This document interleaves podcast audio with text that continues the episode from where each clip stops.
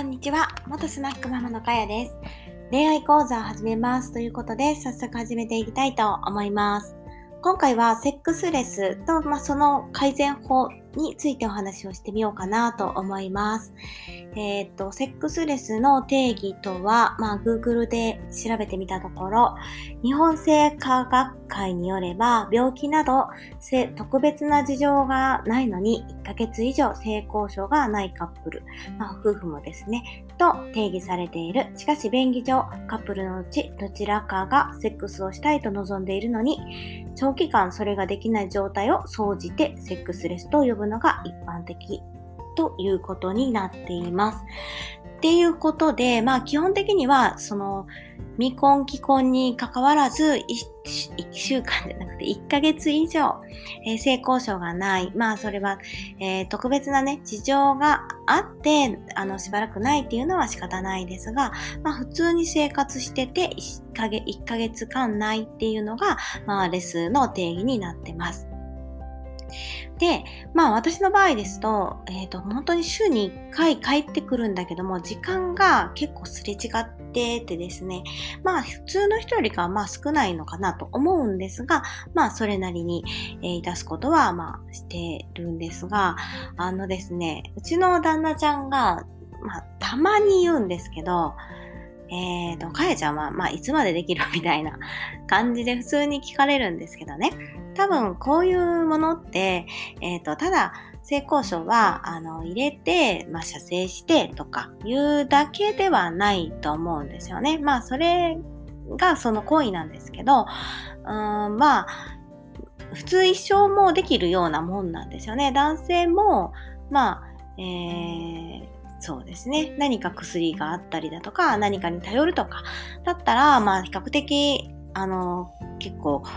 年配になってもできる。ただ それがめんどくさいとか、まあそこまでしなくてもって心が落ち着いていくと、だんだんとね、少なくなったり、もう本当に縁側でお茶を飲むような、まあそれでいいんじゃないみたいな感じになっていくのかなと思うんですが、本当ね、えっ、ー、と、いつだったかな。まあちょっと前というか、なんかね、うちの旦那ちゃんもそういうことを言ってたんですけど、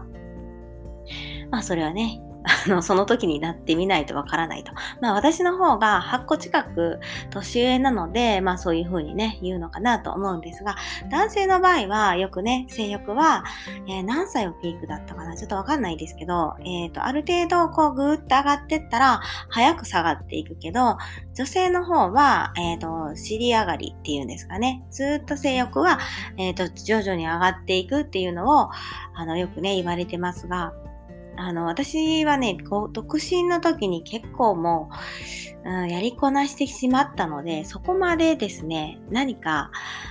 なんて言うんですかね、特別なんかやりたいとか、そういう感じではないんですよね。これって不思議だなと思って、その、人生の中の幸せってね、なんか、割と平等なのかなと思ったり、ずっと不幸な人がずっと不幸ではなくて、えっ、ー、と、ずっと幸せな人は、ずっと幸せな人ももちろんいますが、やっぱり、あの、割と平等であるのかなと思ったりもします。なので、えー、そういうところも、えー、過去に私は結構、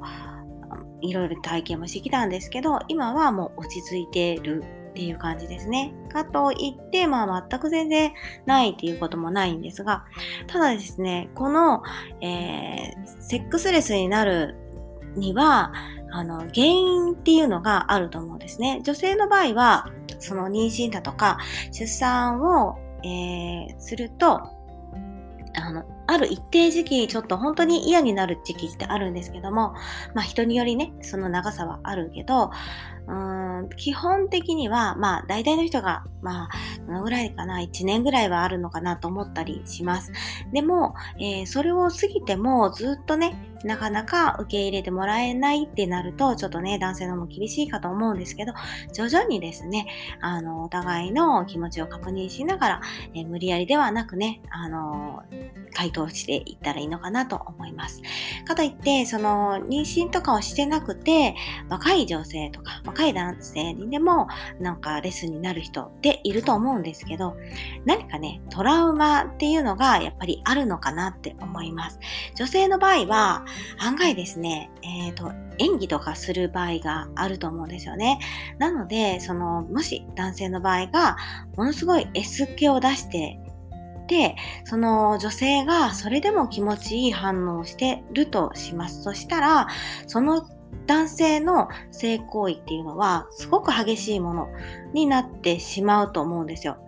私もですね、すごくもう本当に若い時にそういう方に出会ったことがあるんですけど、いや、言いたいって言ってるのに、いや、そうじゃないだろうみたいな感じで言われてたんですけど、もうそれが苦痛で伝えてるのに伝わらない相手ってやっぱいるんですよね。なので、あの、ちゃんとですね、あの、嫌なことは嫌っていうのを、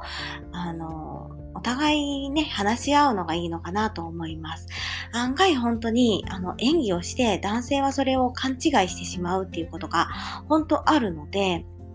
女の子のその感じ方とかっていうのは本当に人それぞれだと思うので、まあ、強さだとか、えー、まあ、そこの、なんて言うんですかね、ポイントだとか、いろいろあると思うので、えー、話し合いながらね、お互いがいい関係というか、気持ちいいところを探していくっていうのがいいのかなと思います。で、えー、精神的にね、あんまり無理をせず、えー、美味しいものを食べて、2人でいい時間を過ごしたら、えー、なかなかね、そのレスっていうのも、えー、どうにか解決になるんじゃないかなと思います。ちょっと長くなっちゃったんですけど、これで終わりたいと思います。じゃあね、バイバイ。